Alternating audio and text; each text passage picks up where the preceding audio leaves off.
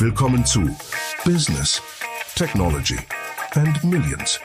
Der Podcast mit Florian Gschwandner und Martin Karswurm. Come on. Dann wurden circa 700 Millionen Euro in Startups investiert bzw. geraced. Natürlich um ein Drittel weniger als es 22 war. Also es ist schon hier ein Rückgang drinnen. Aber grundsätzlich ist die Summe der Einzelinvests nach oben gegangen.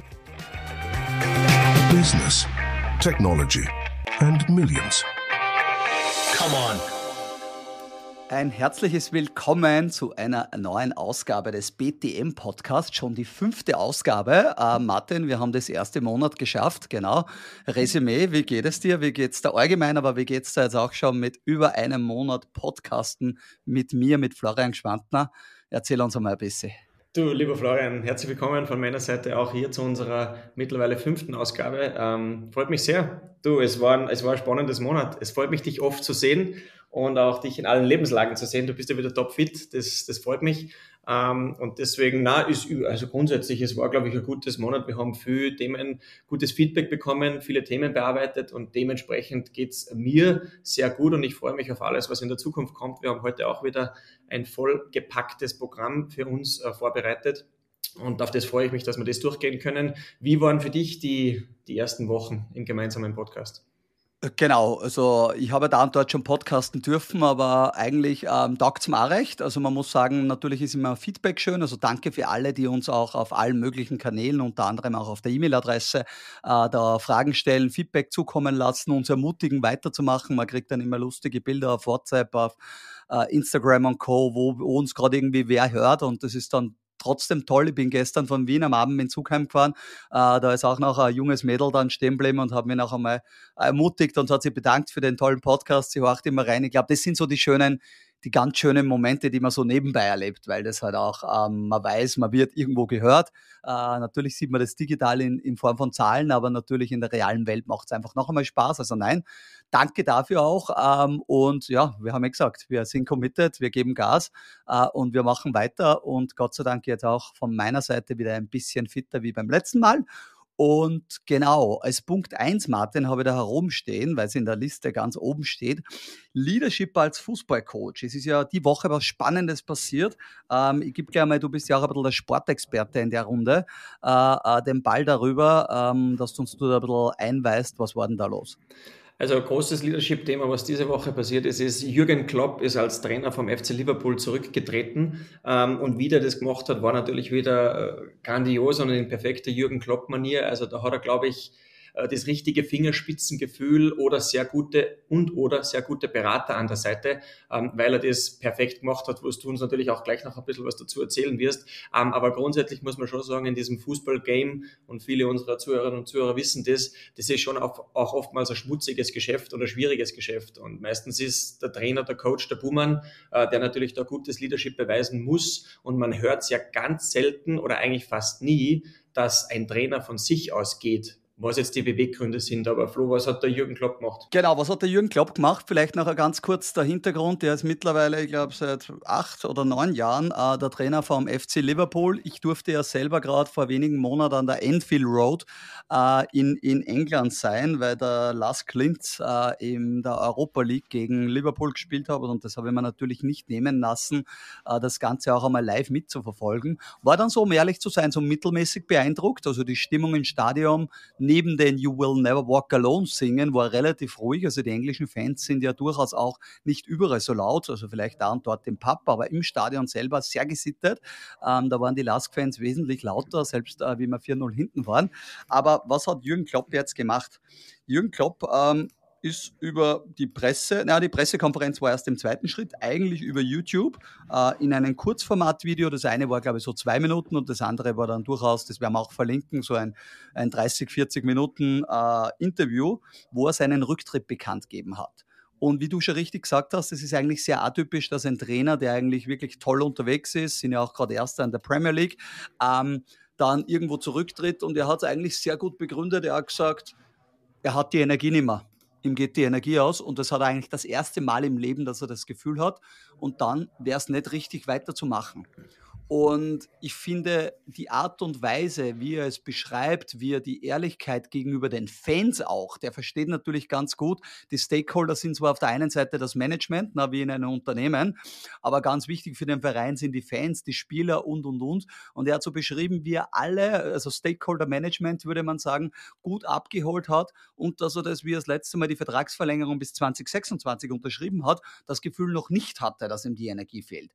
Und er hat aber dann auch x-mal darauf hingewiesen, das hat überhaupt kein Thema und Einfluss auf die jetzige Saison. Er ist 100% motiviert. Er will da auch nicht zu viel Dammdam, er will nicht zu viel Dradra, er will jetzt nicht, äh, wir spielen für Jürgen und irgendwelche Transparente in der, äh, im Stadion sehen. Er möchte normal weiter Gas geben. Er hat gesagt, zum Verabschieden ist noch genug Zeit, wenn jetzt dann das letzte Spiel ist. Aber wir haben noch einiges vor dieses Jahr.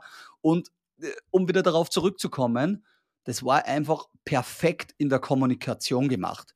Ich habe damals auch, ich lese sehr gern Fußballtrainer-Biografien. Ich habe auch das von Jürgen Klopp, ich mag, wenn es nicht, oder wenn's, ich mag, wenn es kracht, heißt das Buch gelesen. War ich sehr enttäuscht, auch um ehrlich gleich dazu zu sagen, weil es war wirklich nicht gut. Ähm, aber ich finde immer, ein Fußballtrainer hat natürlich ganz viele Parallelen mit einem CEO, mit einem Menschen, der ein Unternehmen führt, weil man hört es in die Videos immer gut raus. Äh, es sind nicht nur die Spieler, die man handeln muss und die sind ja meistens vom Ego und so jetzt gar nicht leicht zu, zu managen, die Superstars. Man muss natürlich genauso mit dem Platzwart, man muss mit dem Koch, man muss mit dem Trainerstab, man muss mit seinem Vorstand, man muss mit den Fans, man muss mit den Medien, man muss mit der Presse. Also es ist schon ein unglaublicher Job und ich glaube, in dem Video, noch einmal jetzt mal auch in die Shownotes reingeben, äh, zahlt sich meiner Meinung nach echt aus anzusehen und ist irrsinnig stark. Also ich war wie so oft wirklich beeindruckt und habe mir das selber zweimal angeschaut und habe mir nur gedacht, wow. Also einfach sympathisch und einfach gut. Also ich habe da parallel jetzt reingeschaut, es war Oktober 2015, also es ist wie gesagt neun Jahre schon wieder her. Allein das ist ja schon ein unglaublicher Timespan für einen Fußballtrainer. Ähm, und er hat ganz was Interessantes gesagt, 2015, als er angefangen hat, wo sich jetzt ein bisschen so der Kreis schließt. Ähm, und jetzt zitiere ich ihn auch. Äh, er meint, es ist nicht entscheidend, was die Leute sagen, wenn du kommst als Trainer, sondern es ist viel wichtiger, was sie über dich denken, wenn du gehst.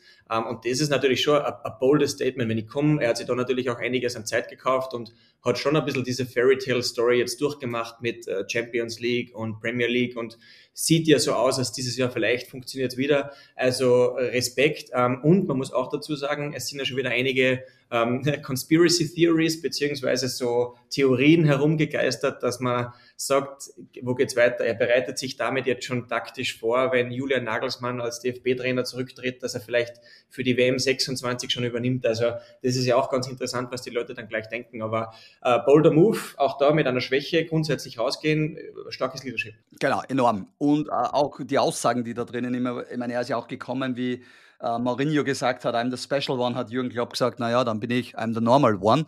Ähm, und es geht nicht um mich und ich bin nicht so relevant, wie sie alle glaubt und so. Also diese, diese Demut und so hat ihm natürlich immer sehr, sehr sympathisch gemacht. Ich glaube auch, dass sich er ähm, auch noch einmal mit der Aussage, er wird alles, was passieren wird, er wird aber auf keinen Fall jemals einen anderen englischen Verein trainieren. Somit hat er für alle Fans auch gesagt, keine Angst, ich gehe jetzt nicht zur City, ich gehe nicht so irgendwo hin. Ähm, also es war auch sehr überlegt, diese ganzen Messages. Ich glaube wirklich ein, ein, ein Blueprint, äh, wie man sozusagen alle abholt und einfach gut gewesen. Wenn wir gerade über Fußball reden, es gibt noch ein zweites sehr gutes Leadership-Video, äh, auch von einem bekannten Trainer, vom Thomas Tuchel nämlich. Da war er noch einmal einige Jahre jünger. Der hat einmal, das ist auf YouTube auch, das heißt der Ausbruch aus den Routinen, kann ich nur extrem empfehlen, auch wo man enorme Stärke, enormes Leadership auch bei ihm sieht, werden wir beides in die Shownotes reingeben ähm, und damit aber auch äh, den Fußball, glaube ich, jetzt äh, wieder verlassen. Genau, wir können den Fußball verlassen. Wir werden äh, in dem Zusammenhang auch noch eine Studie verlinken von der Boston Consulting Group, von BCG, ähm, die geteilt wurde vor ein paar Wochen. Die habe ich, glaube ich, letzte Woche oder vor zwei Wochen schon einmal angeteased, wo es auch vor allem um diese Themen Leadership, Empathie, Employer Branding geht. Ähm, und auch da ein paar Auszüge, die schon sich ein bisschen matchen mit dem, was du gesagt hast vom Jürgen Klopp, dass diese Empathie, empathische Führung oftmals ein Schlüssel ist. Also wirklich äh, auch in deiner, in deiner, in deiner ähm, Unternehmung, in deiner Firma, in deinem Club, wenn es jetzt beim Jürgen Klopp ist, äh, einfach eine Atmosphäre schaffen, die Offenheit signalisiert, die auf Wachstum getrieben ist, die authentisch ist. Also wirklich auch da versuchen, ähm, ein positives Umfeld zu schaffen, was ich einfach als Führungskraft auch auf eine gewisse Art und Weise machen muss, um eine psychologische Sicherheit meinem Team meinen Fußballkollegen oder halt meinen Mitarbeitern zu geben, weil das ist oft mal das, was auch BCG sagt in ihrer Studie und wie gesagt, wir werden es in den Shownotes verlinken, ähm, was dann zu besseren Geschäftsergebnissen führt und natürlich auch, und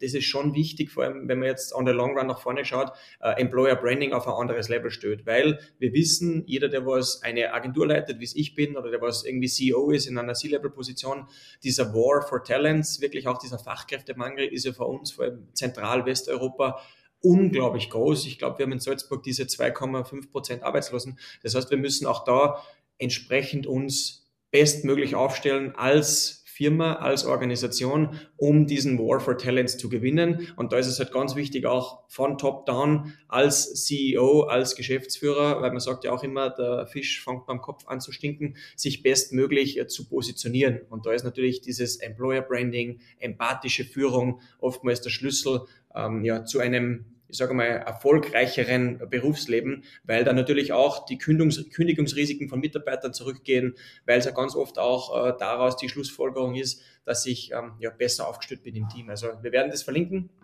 Und mhm, ähm, sehr, sehr spannend. Somit können wir dieses Leadership-Thema auch von Jürgen Klopp ein bisschen äh, closen. Ich habe einen sportlichen Nachsatz noch, weil es gestern auch äh, durch die Medien gegangen ist, Stichwort Formel 1. Ähm, bevor wir vielleicht so ein bisschen auf die österreichische ähm, ja, Startup-Welt überschwenken, weil da würde ich nachher gern die, die Chance ergreifen, dich dazu fragen. Aber was ganz interessant war, gestern war in den News drinnen äh, aus der Welt der Formel 1, dass sich ähm, die Formel 1 als Organisation gegen die Erweiterung für ein elftes Team ausgesprochen hat, ähm, vom Andretti, ein ehemaliger Rennfahrer aus, aus Italien, weil die gesagt haben, äh, sie sehen eine Erweiterung für das elfte Team nicht, weil sie glauben, der Andretti würde mehr von der Formel 1 profitieren als umgekehrt. Auch das habe ich wieder sehr interessant gefunden, weil es ein interessanter Move rein war. Äh, ist im Moment eh gerade viel Bewegung. Alpha Tauri ist weg. Das ist jetzt äh, Visa Cash App RB. Ähm, in Madrid gibt es einen neuen Stadtkurs. Also ich glaube, 2024 mit so vielen Rennen wie noch nie wird auf jeden Fall auch wieder in der Formel 1 ein sehr, sehr spannendes Jahr. Definitiv, also da ist immer einiges los und äh, alles in Bewegung, also sehr, sehr spannend, ja. Lieber Florian, ich würde jetzt einfach gleich gern weitermachen mit Startup 2024, Startup-Ausblick 2024. Ich würde wirklich heute einen, einen Großteil unseres Podcasts damit aufwenden, dass wir reinschauen, wirklich, wie war 2023 in der Startup-Szene in Österreich, wie wird 2024 sein. Du kannst uns da wirklich sehr viele Insights geben. Und wir haben auch da wieder einige Rückfragen bekommen von unserer Community, vor allem zu dem Thema, wenn ich jetzt gründe, was gibt's für Möglichkeiten an Förderungen, an wirklich, ja, ich sage mal, Crowdfunding etc. Möglichkeiten, um an, an, Kapital zu kommen. Und das wollen wir heute ein bisschen beleuchten und ähm, würde gern hier den Ball dir rüberspielen. Was ist denn dein Einblick gewesen 2023, beziehungsweise dein Rückblick und sowohl auch dein Ausblick für 2024? Genau, vielleicht gehen wir sogar noch ein bisschen weiter zurück. Es war ja so 2021 äh, die Hochzeit aller Bewertungen, wo wirklich äh, verrückte Zahlen im Raum waren. Also Unicorns, also ein Unicorn ist immer ein Startup-Unternehmen, das die Unternehmensbewertung von einer Milliarde Dollar überschreitet hat es immer mehr gegeben, auch in Österreich. Also sprich, man macht eine neue Finanzierungsrunde und der neue Finanzinvestor investiert zu einer Bewertung X und dann erreicht man eben Unicorn-Status, Sunicorn-Status, äh, geht in die Richtung rein und es hat schon äh, ein gewisses Maß an Verrücktheit angenommen. Das war dann auch so weit, dass auch die Neugründungen relativ einfach mit Kapital ausgestattet worden sind. Ich sage mal, wenn du ein schönes Pitch-Deck gebaut hast, Pitch-Deck ist immer die, die Präsentation, die das Unternehmen repräsentiert, so 10 bis 15 Slides lang, drinnen steht, ähm, wer sind wir, was machen wir, welches Problem lösen wir, wer ist unser Mitbewerb, wie sieht unser Businessmodell aus, wie ist unser Team, äh, was haben wir schon gemacht und dann steht irgendwie, wir würden gerne 500.000 Euro brauchen und dafür würden wir 10% unserer Unternehmensanteile abgeben.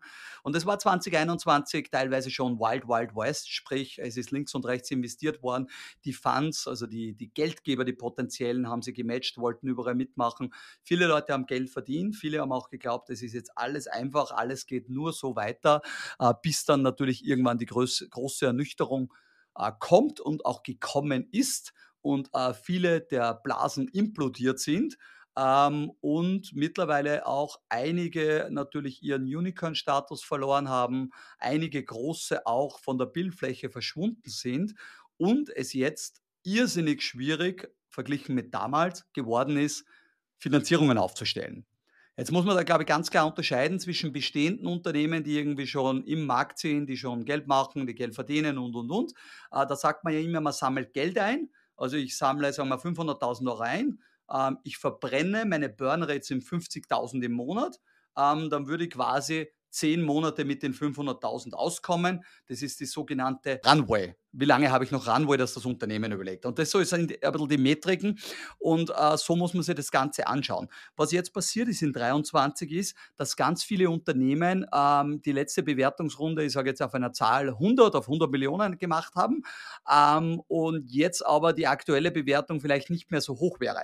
Jetzt haben ganz viele Unternehmen versucht, so eine sogenannte Extension Round oder Bridging Round zu machen, damit man die Bewertung nicht nach unten korrigieren muss. Das würde man eine sogenannte Down Round äh, nennen, ähm, weil das natürlich nicht gut ausschaut und kein gutes Image lässt, weil man weniger wert ist wie beim letzten Mal. Und es ist jetzt so, dass es sicherlich schwieriger geworden ist. Und ich sage, 2024 ist ganz sicher noch ein schwieriges Jahr, sowohl für Neugründung als für bestehende Finanzierungsrunden, weil die Investoren, da gehöre ich und du genauso dazu als Business Angel wie institutionelle Investoren, wie andere Fördergeber oder Geldgeber, ähm, einfach viel genauer hinschauen, schauen sich die Dinge viel genauer an. Das heißt, ähm, gibt es einen Weg zur Profitabilität? Hat das Unternehmen irgendwie einen Plan, dass man äh, gesund weiter wächst und, und, und.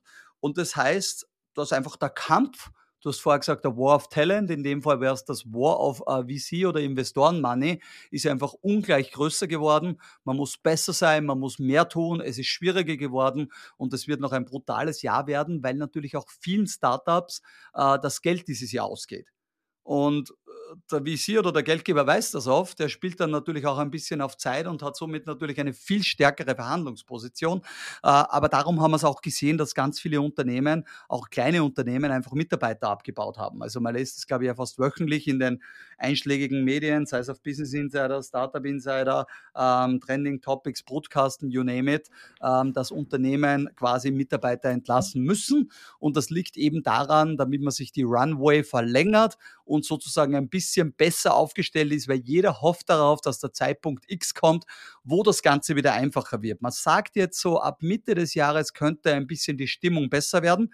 Die Stimmung, das sogenannte Sentiment, hängt auch immer ein bisschen damit zusammen, was passiert ganz oben an der Börse, ähm, am freien Markt draußen die Marktkapitalisierung von Unternehmen, geht es gut weiter, gibt es wieder Börsengänge, wenn es Börsengänge gibt, gibt es mehr Liquidität, mehr Liquidität führt, führt wieder mehr zu mehr Investment, wenn die VC-Funds mehr verkaufen können, gibt es auch mehr Liquidität, dann investieren die wieder mehr. Also das sind schon Effekte, die da enorm stark zusammenhängen, natürlich auch dann auch mit Zinspolitik und und und, weil wenn es 4% Fixzinsen am Konto gibt, ähm, dann ist diese Asset-Klasse Venture Capital natürlich dementsprechend unlukrativer verglichen mit einer Nullzinspolitik, die wir ja viele Jahre jetzt lang hatten und kannten. Also da, da spielt ganz, ganz viel zusammen. Wir sind in einem schwierigen Umfeld, würde ich das Ganze bezeichnen. Ähm, umso mehr ist es dann sehr, sehr erfolgreich, wenn man jetzt Geld raisen kann. Da machen wir, glaube ich, ganz viel richtig. Ähm, und wir haben damals ja auch in einem schwierigen Umfeld gegründet. Das sollte jetzt keinen davon abhalten, in der Zeit was zu machen, weil ich sage immer, und das zeigen auch die Studien, die besten Unternehmen werden in Krisen gegründet, äh, weil natürlich auch Mitarbeiter ihre Jobs verlieren, aus Startups äh, entlassen werden und sagen, so, jetzt probieren wir es selber, jetzt starte ich mein eigenes Ding. Also es ist aber gut, und das ist auch vielleicht die Good News, ein bisschen das Geld auch von weiter oben nach weiter unten, sprich in die Early-Stage-Finanzierungen geschiftet.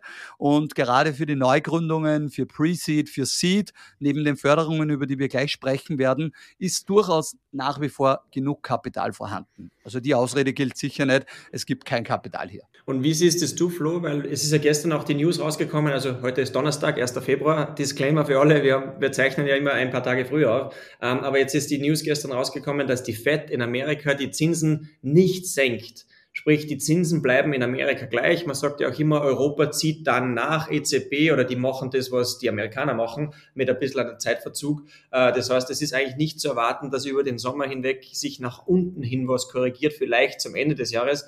Wie siehst du das auch als ähm, ja, Barometer quasi für die Startup-Welt? Ja, also gute Frage, guter Input, Martin. Wir haben ja alle erwartet, dass der Powell sozusagen jetzt wieder äh, Zinssenkungen anspricht, die nicht passiert sind. Ich glaube, es ist für die Startup-Welt jetzt gar nicht so relevanter. Ähm, da ist viel, viel relevanter sozusagen, was passiert ein bisschen ähm, sentimentmäßig, börsenmäßig und, und, und. Ich war in Frankfurt diese Woche auch bei einer bei einer großen Bank, mit der ich auch ein bisschen mehr arbeiten darf. Und die haben durchaus gesagt, sie sehen da und dort schon wieder mehr Bewegung am Markt, wie das jetzt die letzten Monate der Fall war. Jetzt muss man natürlich ein bisschen aufpassen, das ist immer auch ein bisschen äh, auf alle Fälle branchenspezifisch. Alle sind in Europa oder jetzt auch bei uns natürlich ein bisschen gebeutelt durch die Immobilienbranche, wo es ja mit der Signa das große äh, negative Aushängeschild momentan gibt an dieser Milliardenpleite und viele weitere werden folgen. Also das ist ganz, ganz klare Aussage von allen, dass das jetzt nur die Spitze, ähm, die Speerspitze war ähm, und natürlich äh, das schon auch eine breite Branche war, die für viel Geld gesorgt hat. Aber trotzdem würde ich jetzt meinen, im Startup-Bereich ähm, haben wir die Möglichkeit, dass jetzt Q3, Q4 definitiv wieder besser werden kann. Also zumindest ist so, dass wir haben alle, wir können nur in die Glaskugel reinschauen, aber wir wissen nicht, was da drinnen ist.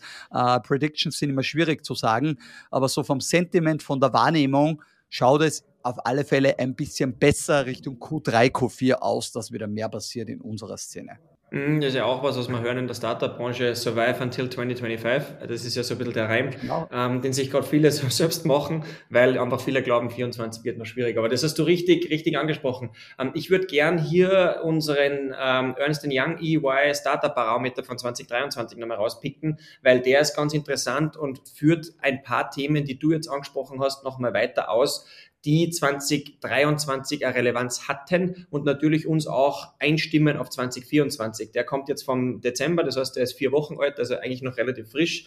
Und da war es ganz interessant zu sehen, wenn man sich das letzte Jahr anschaut, dann wurden circa 700 Millionen Euro in Startups investiert bzw. geraced, ähm, ist um ist in Österreich richtig, genau, ist natürlich um ein Drittel weniger als es 22 war. Also es ist schon hier ein Rückgang drinnen, aber grundsätzlich ist die Summe der Einzelinvests nach oben gegangen. Das heißt, wir hatten hier circa 180 Invests, die getätigt wurden, aber sie waren deutlich, deutlich kleiner. Also der Großteil dieser Finanzierungsrunden waren unter 10 Millionen Euro, mit einigen Ausnahmen. Die größten Finanzierungsrunden, die waren, waren mit GoStudent, MyFlexbox, auch großes Salzburger Unternehmen von der Salzburger G, ähm, Gropius, ich hoffe, ich spreche das richtig aus, auch ein Startup aus dem Immobilien, äh, Sustainability, Baubereich, also ganz interessant. Und, und das ist wieder spannend für dich vor allem, die meisten Finanzierungsrunden gab es auch hier im Software- und Tech-Bereich. Also das ist auch auf jeden Fall äh, große, muss man große Beachtung schenken. Und noch dazu, geografisch gesehen, das verwundert uns jetzt natürlich nicht, aber drei von fünf Euro wurden im Wiener Großraum investiert. Also auch da muss man sagen, das meiste im Startup-Bereich passiert einfach immer noch in, in Ostösterreich. Also ich weiß nicht, wie du das siehst oder wie du das widerspiegelst, aber das sind schon sehr interessante Zahlen. Genau, also reflektiert ja natürlich auch ein bisschen, Martin, was ich vorher angesprochen habe, wenn die Bewertungen kleiner werden, dann sind logischerweise auch die Runden kleiner. Also auf das kann man das relativ gut hinzufügen dann, dass man sagt, natürlich, man hat nicht mehr die verrückten großen Bewertungen gehabt, weil normalerweise bei einer Finanzierungsrunde muss man sich auch immer so vorstellen, gibt man zwischen 10 und 20 Prozent seiner Unternehmensanteile ab. Das ist jetzt sehr, sehr typisch. Ähm, wenn man jetzt eine Seed-Runde, eine Series A macht, sagt man 15 bis 20 Prozent gibt man ab. Ähm, ist man jetzt 100 wert, dann werden 15 Millionen investiert sozusagen. Ähm, da aber die Bewertungen wieder realistischer sind und alles, was früher 100 wert war, ist jetzt wahrscheinlich eher 50 wert, ähm, schließt dann darauf äh, zurück, dass das Finanzierungsvolumen auch weniger war, weil die Bewertungen einfach signifikant nach unten gegangen sind. Ähm, das Gute war genau, ähm, die Anzahl der Runden von 150 auf 180 gestiegen. Das sind doch 20 Prozent ähm, um es die nach oben gegangen ist. Äh, das heißt, es gibt nach wie vor genug, was heißt genug? Ähm, viel schöner wäre, wenn da noch viel, viel mehr passieren würde. Äh, das wissen wir alle. Aber ähm, einiges passiert und natürlich der Großraum Wien ist einmal natürlich die, die größte Stadt auch, wo am meisten dort ist, wo die meisten Unternehmen sitzen, die meisten Geldgeber sitzen, wo natürlich auch äh, potenziell Leute aus dem Ausland äh, Fuß fassen in Wien eher wie in Linz, in Salzburg, in Tirol oder Kärnten, Steiermark, you name it. Und auf alle Fälle spann spannende Zahlen. Ich glaube, dass jetzt Software- und Tech-Bereich äh, nach wie vor hier führend sind, ist jetzt keine große Überraschung. Ähm, das wird auch weiterhin so bleiben. Das ganze Thema ist natürlich immer sehr stark auch geprägt von Software.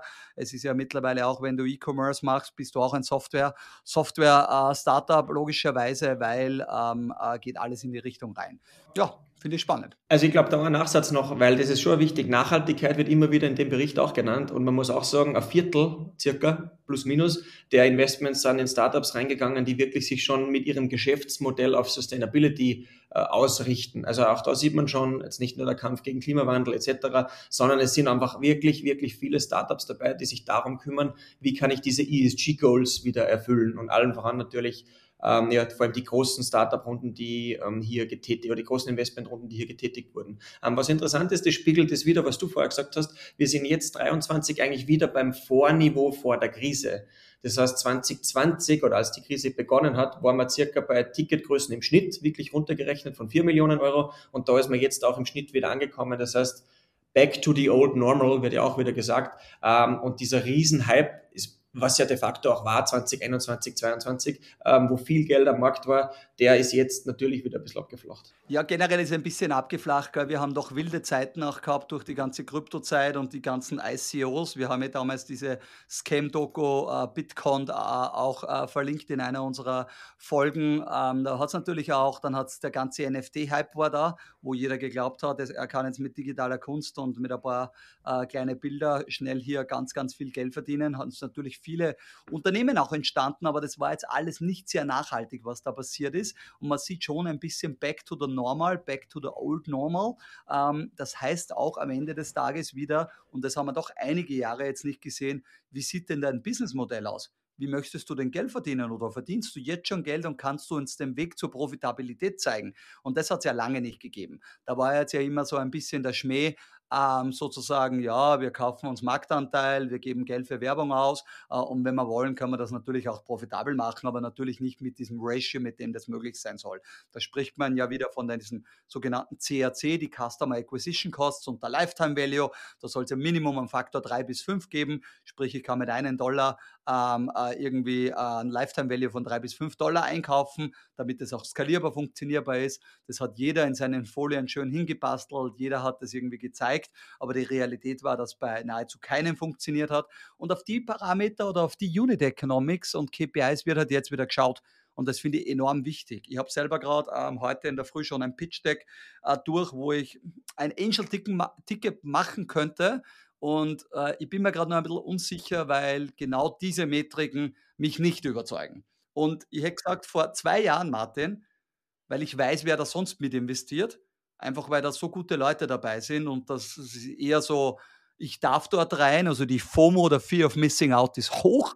Ähm, äh, vor zwei Jahren hätte ich gesagt, fix bin ich, brauche ich gar nicht anschauen, passt, pitch da gerne mal durch, finde ich gut, finde ich geil. Äh, zack, Artikel geschrieben, 25.000, 50.000, whatever, bin dabei. Und jetzt bin ich so, äh, na, ich glaube nicht. Und das zeigt schon ein bisschen auch, wie die Realität gerade da draußen ist. Man tut jetzt nicht mehr nur Wild Wild West, auch wenn es tendenziell wahrscheinlich zumindest die Basic-Sachen alle passen dort, sagen wir es einmal so. Mhm. Ist ein wichtiger Input. Also der Rückschluss, was ich jetzt raushöre, ist auch äh, in, in, in der Welt des Florian Schwantner, die großen Ticket-Sizes sind, ich würde nicht sagen vorbei, aber man macht es überlegt, oder? Wie es halt vielleicht 2021, 2022 noch war. Man macht es viel überlegt, aber das können wir mal eigene Session machen. Äh, schmerzhafte Lessons learned, also ich habe auch äh, einige hunderttausende Euro da und dort versenkt, weil ich in äh, falsche Dinge investiert habe. Im Nachhinein teilweise auch in Menschen, die mich sehr geblendet oder getäuscht haben. Ähm, ich glaube, da muss fast jeder Angel-Investor ähm, gefühlt einmal durch, zumindest kenne ich sehr viele meiner Freunde, äh, wo jeder irgendwo seine Story so hat, wo er sagt, ai, ai, ai, das war, das war ziemlicher Blödsinn. Und dementsprechend wird man vorsichtiger, weil man nicht überlegt, ich challenge die Leute auch viel mehr und sage, wisst ihr überhaupt, auf was sich ihr da einlässt? Die nächsten zehn Jahre werden brutal werden, die werden nicht lustig werden, die werden nicht nur, wir werden nicht nur über Millionen reden und wie super nicht alles ist, sondern es wird eher, eher ums Überleben gehen und und und. Aber das würde heute die, äh, die äh, wie sagt man, die Episode sprengen. Ähm, aber das können wir gerne einmal machen, so die Fails und die Learnings, äh, da bin ich sehr offen immer für so Dinge. Da kommen wir gerne zurück, weil ich denke, da können wir am meisten auch daraus lernen und unsere Zuhörerinnen und Zuhörer auch. Sprich, ähm, wir wollen über Förderungen sprechen, beziehungsweise wir wollen den Bogen jetzt spannen, wollen beim finanziellen Aspekt bleiben, weil wenn man natürlich jetzt den ein oder anderen Investor an Land zieht, äh, gibt es aber auch andere Möglichkeiten, beziehungsweise es gibt auch institutionelle Investoren, sagen wir mal so.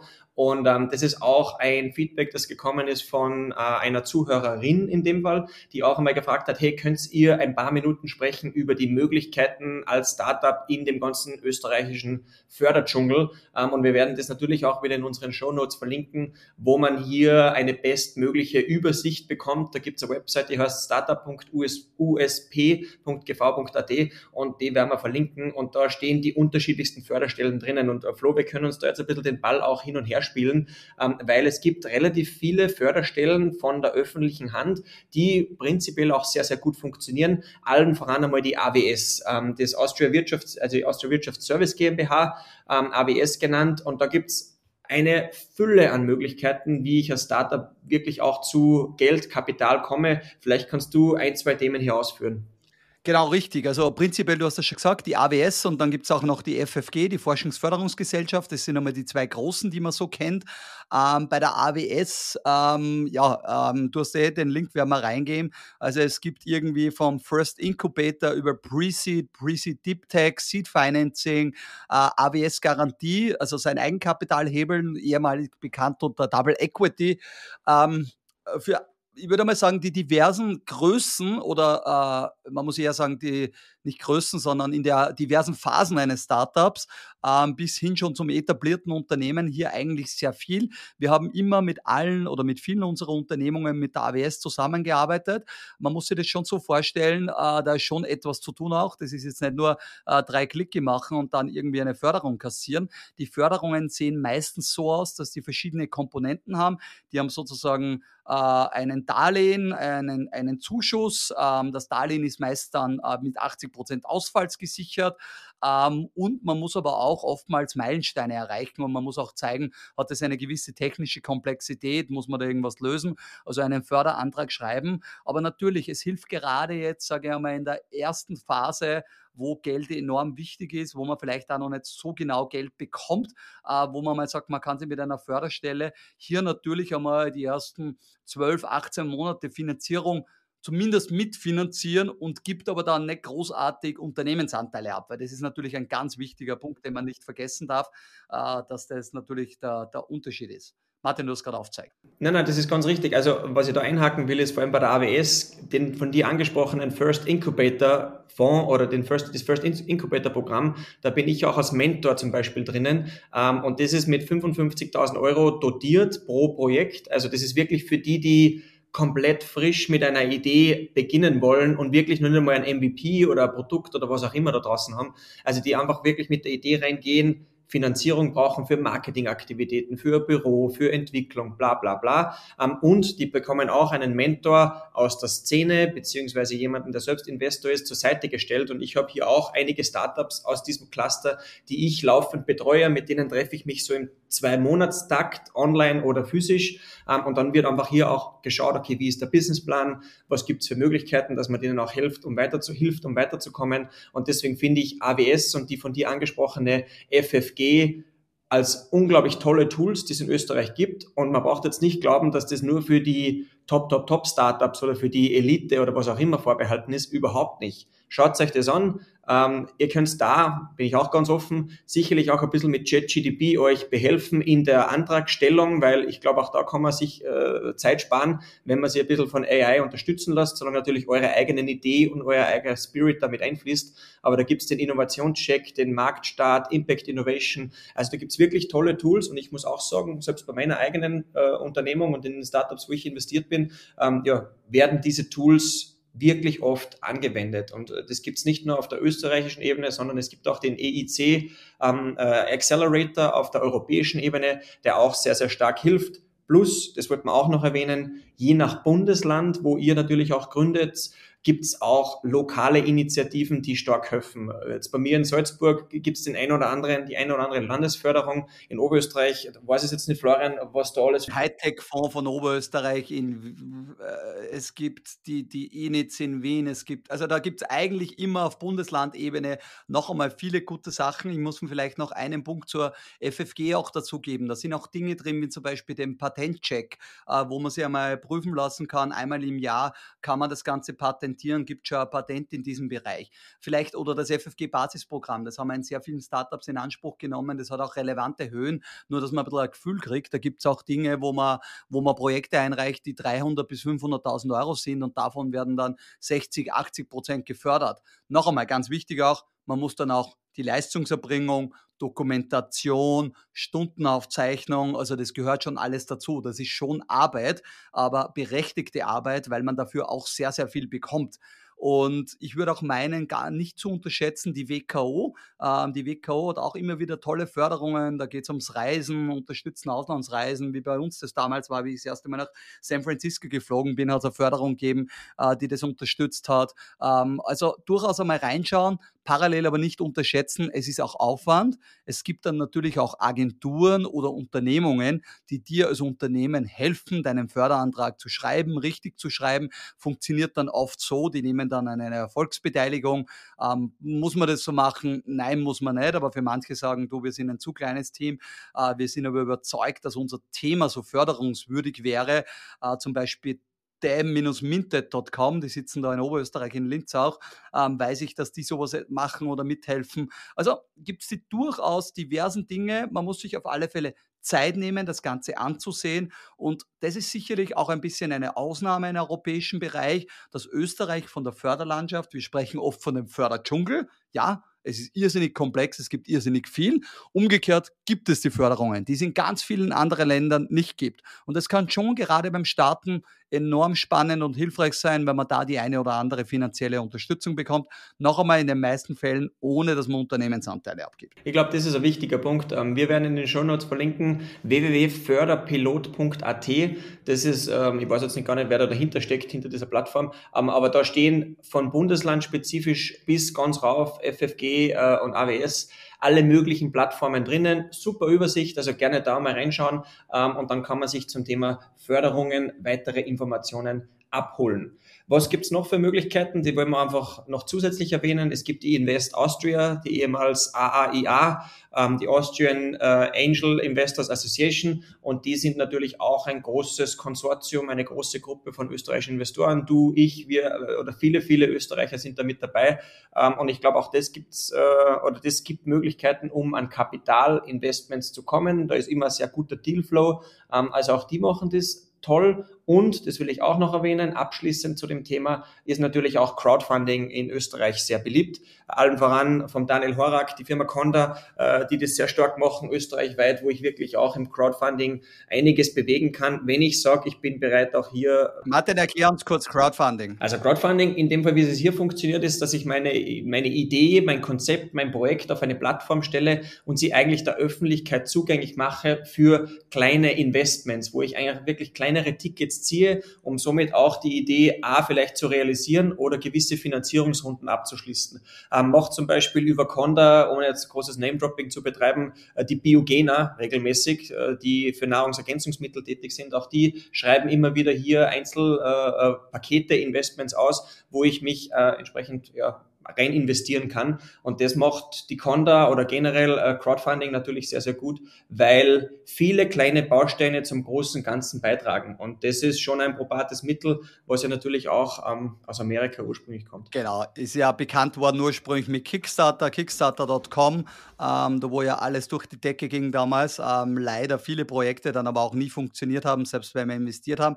Ich persönlich muss immer sagen, ich bin ein bisschen äh, skeptisch im Crowdfunding-Bereich, weil wenn man in die Crowdfunding-Ebene reingehen muss, dann zeigt es für mich immer ein bisschen, oh, ich weiß nicht, ob man da wirklich kein Finanz, also kein Investment kriegt von anderen Investoren und es ist so die letzte Lösung. Ist aber nicht immer der Fall. Also gerne einmal auf conda.at, kickstarter.com reinschauen, da sieht man gleich die Kampagnen. Was man auf alle Fälle sehr gut lernen kann und warum ich gerne immer auf Kickstarter auch geschaut habe, diese Videos, wie Produkte verkauft werden und so, waren irrsinnig stark gemacht. Also es ist auch so ein man verkauft sie natürlich und man hat irgendwie 60, 90, zwei Minuten, also Sekunden oder zwei Minuten Zeit, sein Produkt äh, äh, der Welt zu zeigen und zu sagen, bitte investiere Geld in mich.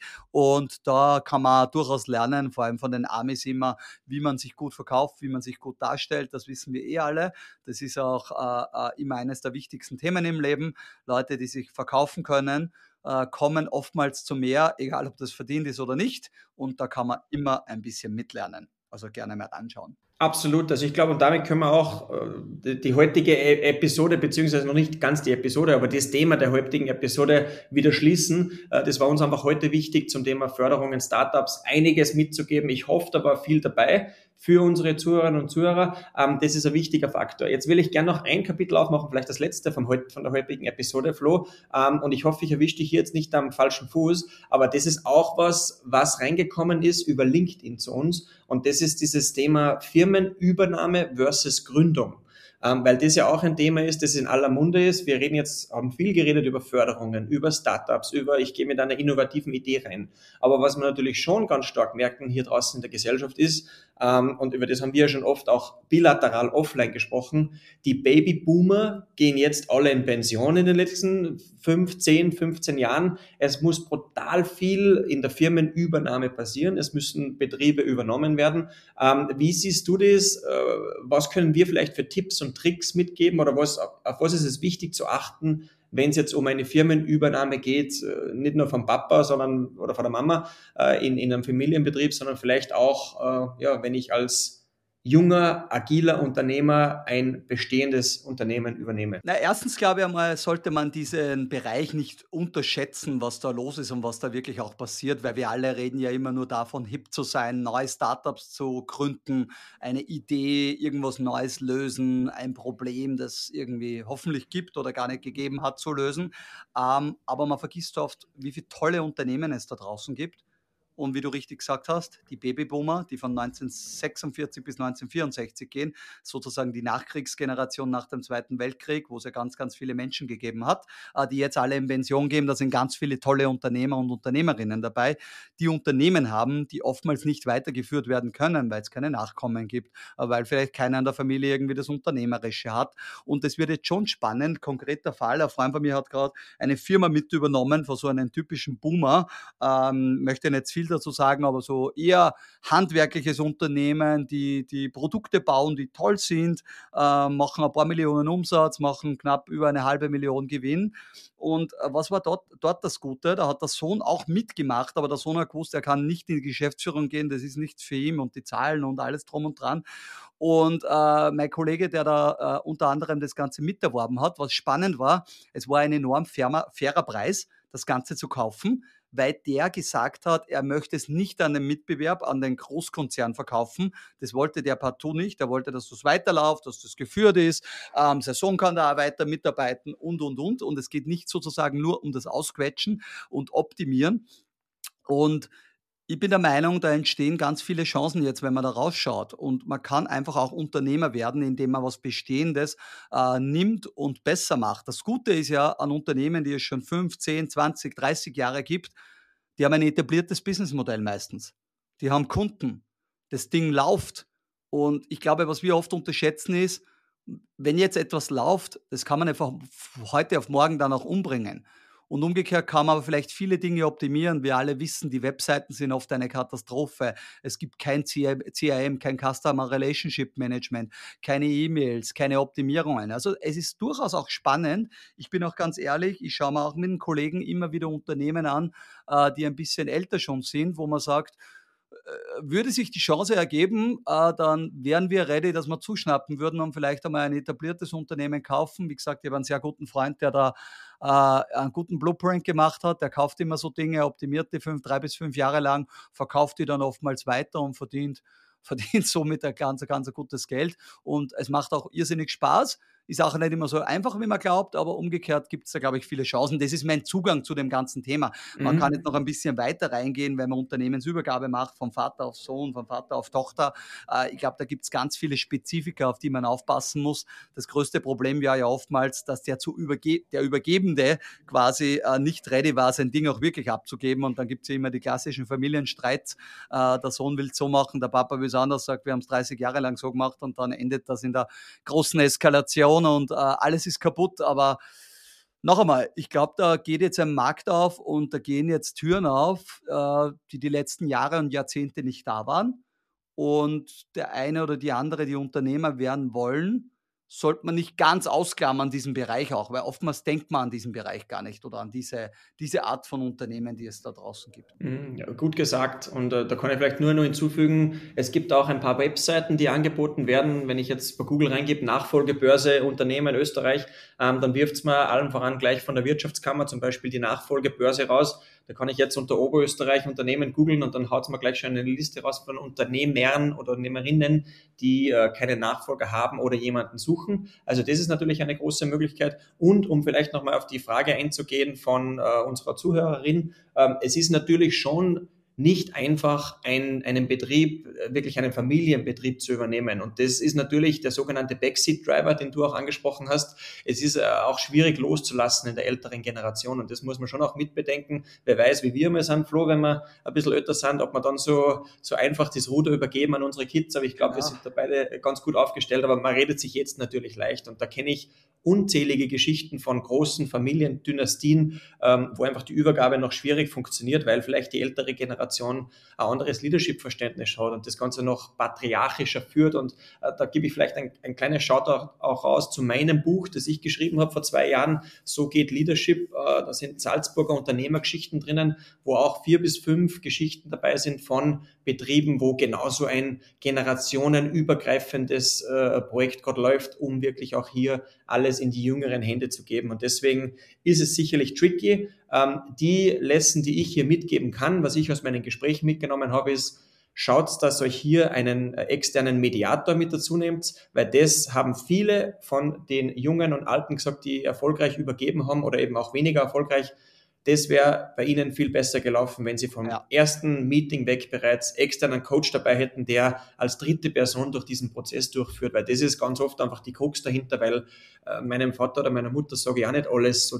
direkt ins Gesicht. Manche vielleicht, aber dann ist man über eine dritte Person einfach ein bisschen besser aufgestellt und die haben Erfahrung, Erfahrungen, auf was es drauf ankommt, wirklich auch das in bestmögliche Schienen und Wege zu leiten. Und deswegen vielleicht auch hier der Tipp von uns Schaut euch das nochmal im Detail an, schaut auch nochmal rein auf die Nachfolgebörse, wirklich auch kann ein Businessmodell sein, du hast es angesprochen, kann aber auch natürlich mit viel Aufwand verbunden sein. Und da schließe ich vielleicht ab noch mit einer Anekdote aus meinem persönlichen Familienbusiness, weil wissen die wenigsten, aber mein Vater ist ja auch Unternehmer und mein kleiner Bruder mit 22 will das Unternehmen jetzt übernehmen, ist frisch reingerutscht in das, in das Unternehmen und äh, stößt natürlich jetzt auch hier auf, ein, auf einen Generationenunterschied, weil mein Papa ist halt kein, ist ein Boomer und ist überhaupt nicht mit Technologie groß geworden und da sieht mein kleiner Bruder die Riesenchance jetzt natürlich alles zu digitalisieren, optimieren etc.